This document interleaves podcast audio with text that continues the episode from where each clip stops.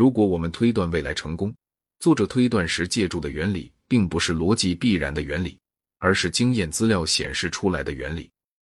而且，斯宾诺莎所依据的实体概念是今天无论科学和哲学都不能接受的概念。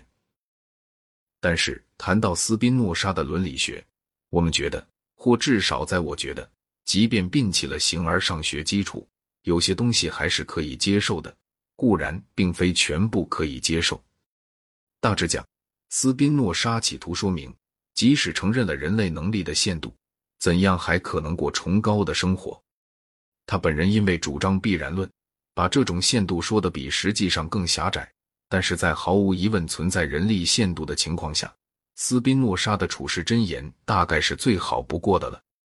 譬如拿死来说，凡是人办得到的事情，没有一件会使人长生不死，所以为我们必不免一死而恐惧而悲叹，在这上面耗费时间徒劳无益。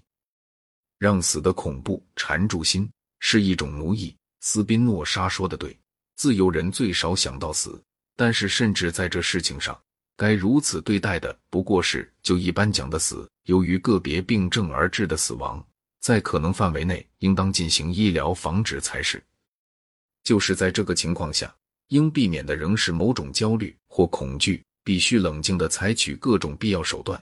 而我们的心思这时候应当尽可能转到旁的事情上去，其他一切纯粹个人的不幸都适用同样道理。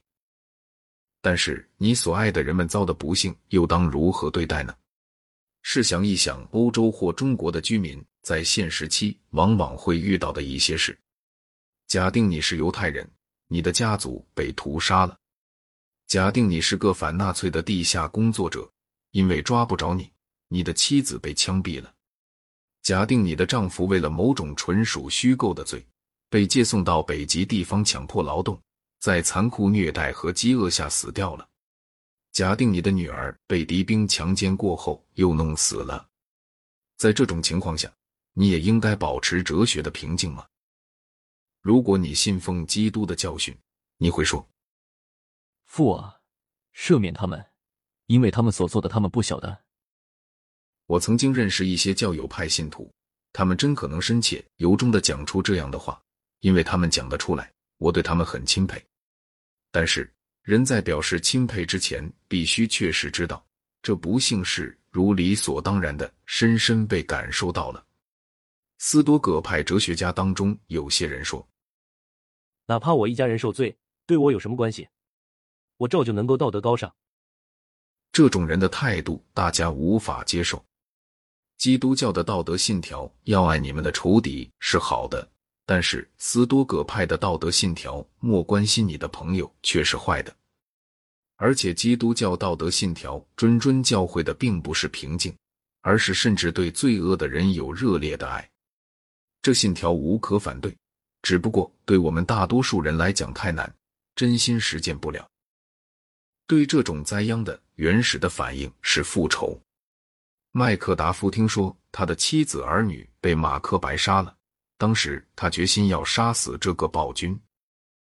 伤害如果很严重，而且是在利害不相干者当中引起道德增愤的一种伤害，在这个情况下，复仇反应仍然受大多数人的赞美。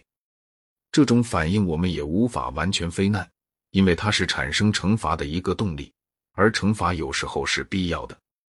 况且。从精神健康的角度来看，复仇冲动往往十分强烈。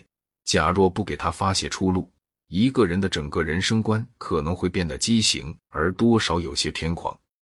这话虽不是放之四海而皆准的，但是在多数情况下是确实的。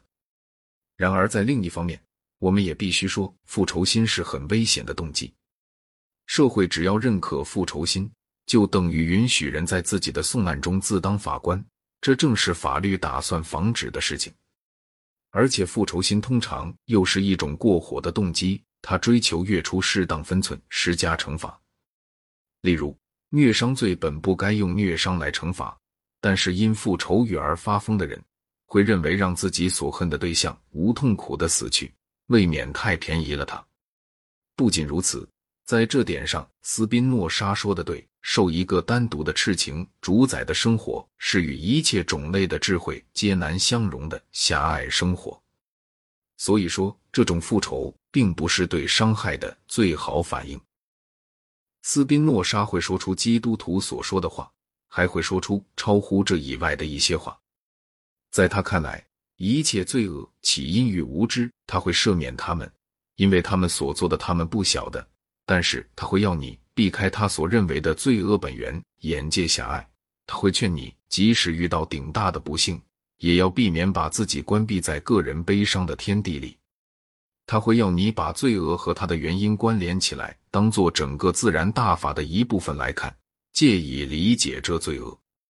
前面说过，他相信曾能够被爱克服。他说，曾受到曾回报则增强，但反之能够被爱打消。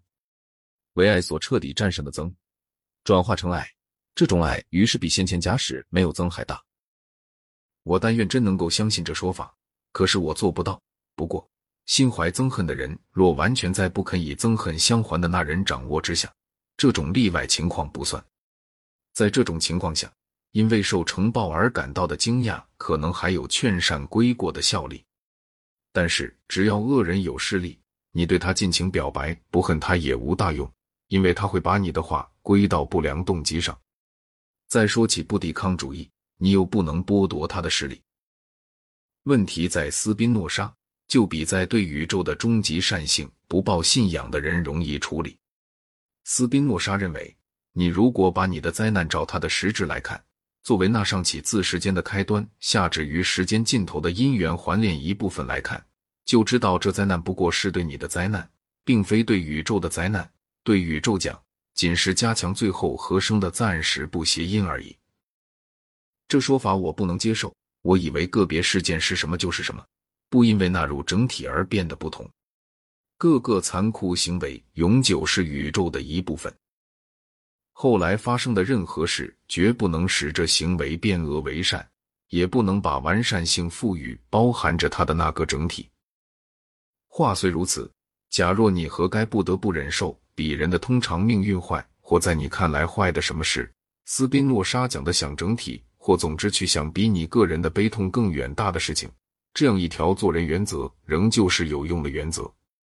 甚至也有些时候，我们细想，人类的生活连同其中含有的全部祸害和苦难，不过是宇宙生活里的沧海一粟，让人感到安慰。这种思想可能还不足构成宗教信仰，但是在这痛苦的世界上。倒是促使人神志清醒的一个助力，是救治完全绝望下的麻木不仁的解毒剂。